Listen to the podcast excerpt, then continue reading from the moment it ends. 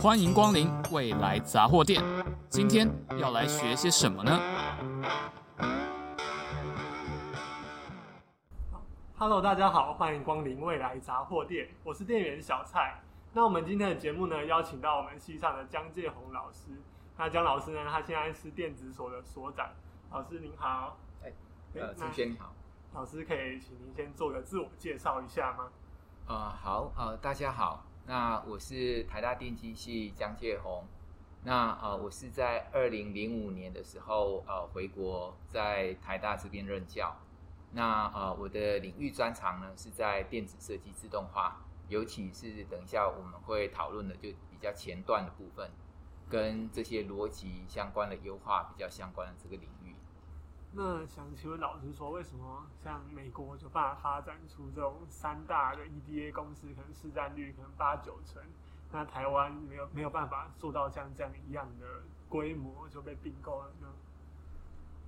呃，我想其实，呃，EDA 公司我刚刚没有提到的是，其实一九九零年代 EDA 公司像雨后春笋一般，哦，真的哦，就是上百家。几百家的 EDA 公司，那由于这三大公司一直并这些小公司，啊、呃，把他们呃，基本上现在的 EDA 的公司，你看这些大公司，他们其实就强调一个所谓的 Total Solution，就是说你如果买了我这些工具的话，其实你不需要再买其他人的工具，你可以从头设计到尾都是在我的环境用我的工具里面就一路做到好。对，那当然，现在的 IC Design House 不见得会这样做，他可能会觉得哪一些功能，也许哪一家公司的演算法做得更好，所以他呃不只是除了这家公司，他可能还会有另外一家公司来去做互相的搭配来使用。对，就等于说小公司现在都只要是专注在其中一个部分这样子，因为其他的像这三家大公司已经把整个流程从头到尾都设计的很好，那。公司小公司要专精在其中一一个环节就会有点困难了，那更不用说是要全部从头到尾，像现在 IC 设计的流程那么复杂，都要有办法 cover 的话，那可能很难去做到跟这些大公司匹敌的状态这样子。对，对，所以目前都还是三家独大这样子。对，呃，那呃，我们说其实 EDA 在 EDA 公司在一九九零年代其实是蓬勃发展。是。对，那如果你去那个参加 Day Conference，呃的展场，你就发现哇，非常的热闹，然后你可以到处到各个摊位去拿纪念品。对，但现在因为 EDA 公司被并购了，所以少数几家，所以现在拿到的纪念品就比较少了。对，这是挺有趣的。那想请问一下，就是说，呃，台湾其他的厂商跟这些 EDA 公司的互动是怎么样的互动？OK，好，我我们说，其实半导体产业其实有三个呃比较关键的呃分工，是。一个是比如说呃以晶圆代工，这是一块，然后另外一块是所谓的 Fabless 的 IC Design House，就是无晶圆厂的 IC 设计公司，是，然后另外一个产业基本上就是 EDA 的产业。那呃，EDA 产业算是最上游，呃，一个接近呃 Circuit Designer 的一个，他的卖的客户就是 Fabless 的 IC Design House，所以呃，EDA 他们的工具呢，主要是卖给这些 IC Design 的 Company，协助这些 IC Design 的 Engineer 啊、呃、去做这些 IC 的设计，像联发科啊、高通、国通这样子，对。那，所以这是一方面的互动，另外一面的呃一方面的互动是什么？就是 EDA company 他们要呃去开发他们工具给这些 IC designer 使用。那实际上，比如说我们看呃，比如说呃 TSMC 他们在最近在冲这些先进制程。那其实我们并不是说先进制程，比如说七纳米。我们把这个呃制程研发好了之后，IC designer 马上就可以用，不是这样的，因为 IC designer 需要靠设计自动化的工具才有办法做设计。哦，对。所以呃，当这些 IC designer 他要做，比如说我的产品，可能我预估，比如说呃，比如说两年后，呃，这个比如说呃两纳米或三纳米的这个制程会呃会是 mass production 是可以起来的时候，嗯，实际上我在更早之前就已经要开始做我的设计了，并不是说他已经 ready 我才做我的设计。所以那他要做设计，一定要有 EDA 的工具。对。所以那表示什么呢？表示 EDA 的 company，它必须要跟这些 foundry，比如说 TSMC，有非常密切的密切的结合。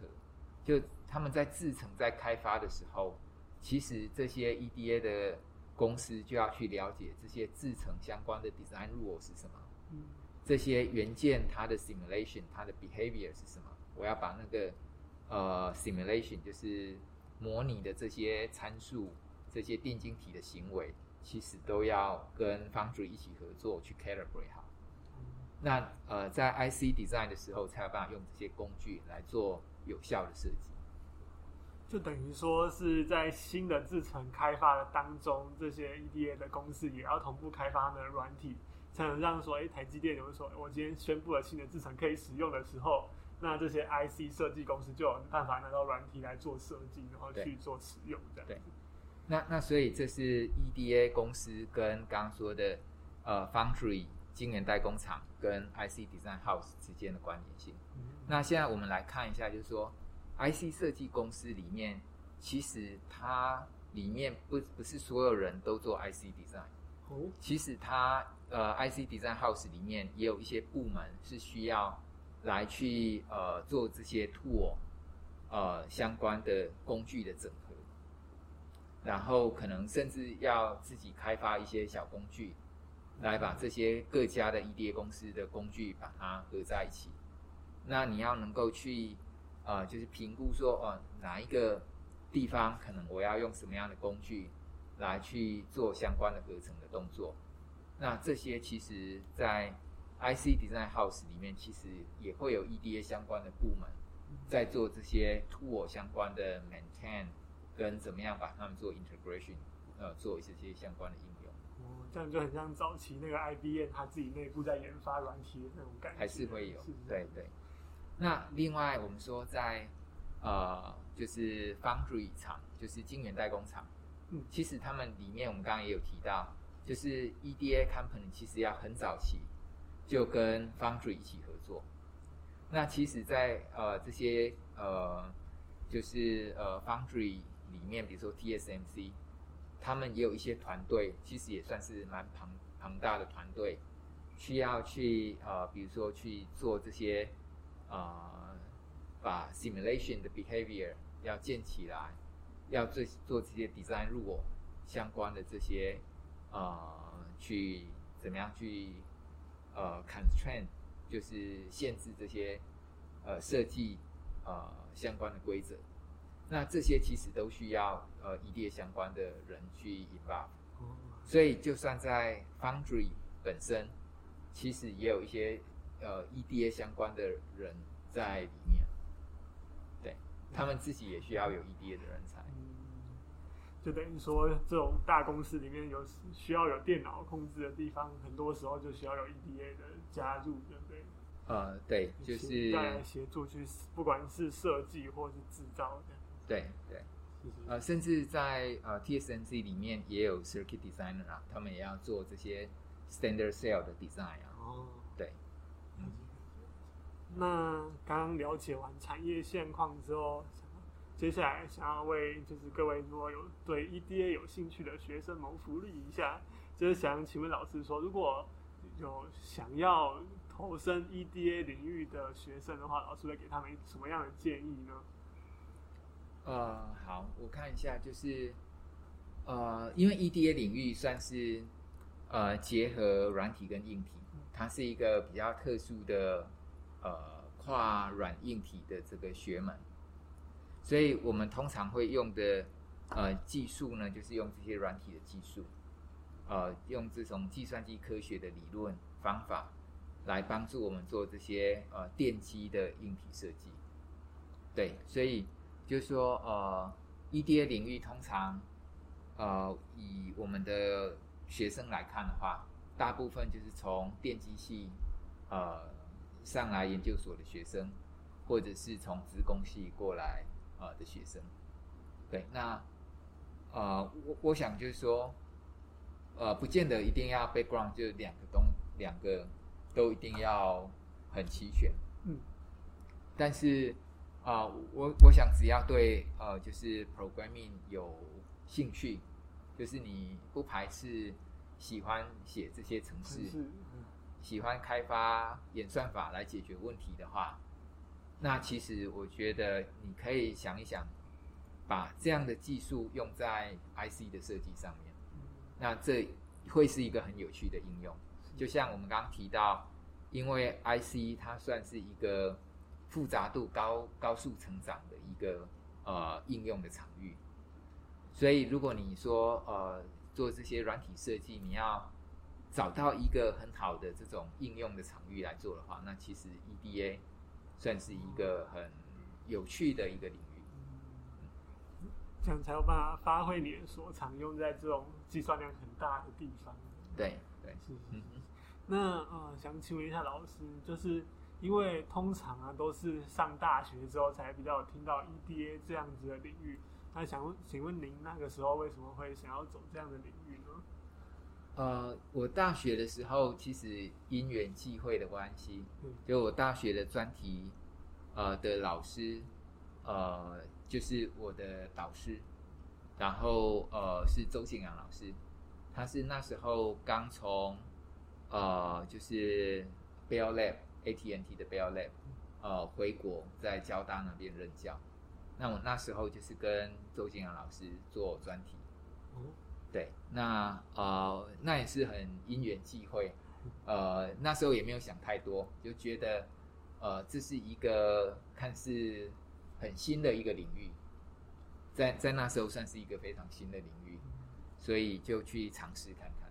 对那我觉得另外一方面就是学学呃学这个写程式也很有成就感。嗯、那老师本身是喜欢写程式的，对啊，对。硬体比起来的话，呃，硬体的话就是说写程式很容易会有成就感，就你把一个呃程式写好，然后把这些 bug 都抵完，嗯，那其实就呃很有成就感。嗯那所以把这些相关的城市设计的经验用在我们电机的领域，那其实是一件很新鲜的事情，对我来说。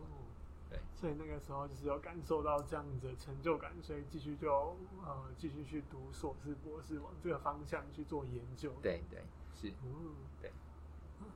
那呃，如果是说对这个可能 EDA 领域还有想要探索的。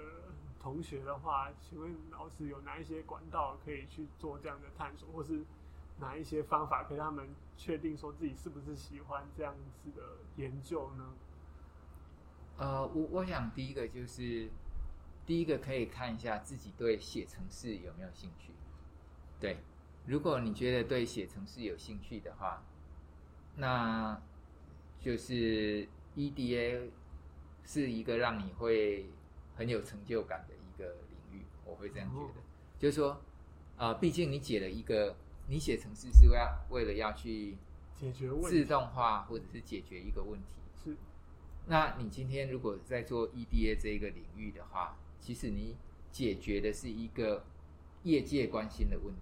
嗯，那是呃，尤其是现在台湾在啊、呃，这整个半导体产业。也算是一个世界上一个很先进的一个地方，所以呃，基本上在这个领域里面，你可以遇到这个领域里面最先进的这些工程的问题。对，那像 EDA 每年都有一个国际竞赛，那呃，实际上在修呃 EDA 导论的呃，就是同学他们其实，在 Final Project 的时候，呃，就是会去参赛去解决这样的问题。那其实是一个很好的训练，就是说，第一个你可以知道说，哦，业界他们现在有什么样的 open problem 要解决，然后可以透过我们课堂上学的，或者是自己去课外去找到了一些呃方法或 solution，来试着去 implement，然后去改良它，那去看一下你有没有办法，实际上怎么样来解决这个业界的问题。老师刚刚在提提到他的这个成就感的时候，我感受到他的眼睛是放出光芒跟热情的。或许这就是他那个投身多年这个研 EDA 研究的一些动力的所在。啊、呃，另外，也许我我让同学了解一下，就是说 EDA 现在最近有什么样的进展情况？对，那实际上因为现在的摩尔定律大概已经呃，我们说。基本上已经摩尔定律已经差不多在 physical 的 limitation 底下，大概已经没有办法像往前以以往一样，每两年就推进一个呃 integration 的 density 就可以 double，就可以每呃十八个月呃我们可以把电晶体的数量变两倍，这个已经不太那么实际了。有人提到摩尔定律遗失这样子。对，那所以现在有两个方向，就是说。呃，大家可能比较呃会用两个呃说法来说，我们怎么做 extension。一个是叫 more more，就是更多的摩尔，更多的摩尔，more more。那另外一种呢，就是 more than more，就是比摩尔来的更广更多。好，那我们来看一下所谓的 more more 呢，就是说。呃，让我们把摩尔定律再进一步去延伸。那所以我们现在，比如说，呃，在谈的，我们现在基本上就是用 EUV，用更先进的这些呃曝光、这些呃显影的这些技术，让我们的 density 可以变得更高，这是一块。那接下来呢，呃，我们要把 transistor 的效能又做得更好，然后基底化的。呃，让电晶体又变得更小，那这时候就有所谓的 Gate-All-Around（GAA）。嗯，所以在在比如说呃台积的两纳米，接下来就会用呃 GAA 的技术。那三星它在三纳米的技术，它呃基本上已经进入到 GAA 的这这个呃这个方法。对，那另外就是 3D IC，就是我们怎么把 transistor 做 staking。就是怎么样把，呃，现在我们电晶体通常是在一个平面上的，虽然说我们的 metal 金属的 connection 金属的连接是可以多层的，嗯，但是基本上电晶体都还是在平面，在在呃二维上面。那现在就是要把呃机体电路，呃，应该说电晶体，把它变成是 staking。就是在一层的电晶体，高楼大厦，对对对，电晶体也要把它堆叠在一起，不只是 interconnect 可以有 3D，嗯，我的那个电晶体也要变 3D。哦，这样那这是多一个维度可以发展。对，来继续试着去 extend 去延展摩尔定律。对，那 more than more 呢，基本上就是一直整合，就是说我们现在呃最常见的呃半导体现在的 IC design house 做的可能就是。数位 IC 用这些所谓的逻辑电路、逻辑晶片，跟呃就是 memory，就是记忆体晶片。嗯，对。那我们大家可以区分说，啊、呃，比如说 TSMC 它在做的基本上是逻辑晶片。那三星呢，它主要的半导体的这些 revenue 最大的实际上是记忆体，哦、呃，包括 NAND Flash、DRAM 这这些。那当然，三星它也想要做晶圆代工逻辑这个，但是它现在还是比较弱了一点。对，那啊，除了这个之外呢，其实呃还有一些呃不是这种呃 MEMS 呃不是这种呃 memory 或者是呃 logic，比如说 display 的 technology，呃就是比如说现在有一些光呃。光，呃，光量子或者是光子的这些电路，嗯，然后，呃，有所谓的呃微机电，呃，MEMS，微机电就是用这些呃制成去做很微小的机械、机械式的一些 actuator。哦，所以就是除了做电路以外，也有做实际的机械结构。对，就是微型化的机械。嗯。呃，比如说我们说，呃，我们现在的一些耳机，对不对？对。耳机其其实现在很多都是用 MEMS 来做的，就就是呃，它有一些用半导体的这些制成的技术，嗯，那你会做一些很小的这些，比如说齿轮啊，或者是什么呃一些簧片啊，哦，因为它毕竟也是声波，要经过震动转成电讯号的，对，所以所以其实那另外有一些声衣啊，一些呃 sensor 啊，actuator。嗯有一些，比如说 RF，就是通讯上面的这些微波的讯号啊，啊，我们会需要有这些类比跟所谓的 mixed mode signal，就是混合数位类比的这些啊 IC。嗯。那把这些东西怎么样把它整合在一个晶片，呃，或者是一个封装里面？那其实这就是异质，所谓的异质整合。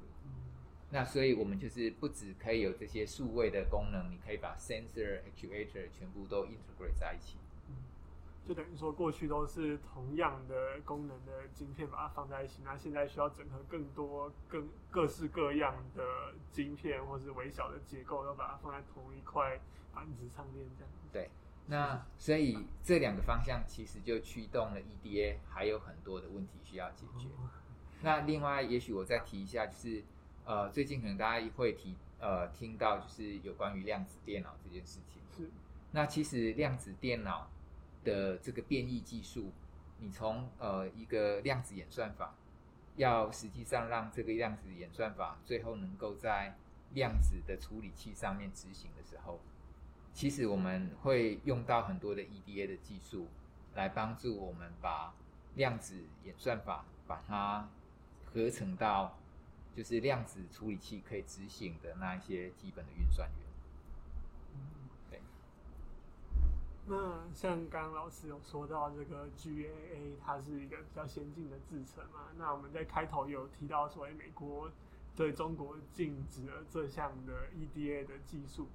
那想请问一下老师，您觉得这样子会对呃台湾或是中国的半导体产业有什么样的影响呢？呃，我想就是，呃，当然，呃，大陆那边的呃先进的制程一定会受到打击。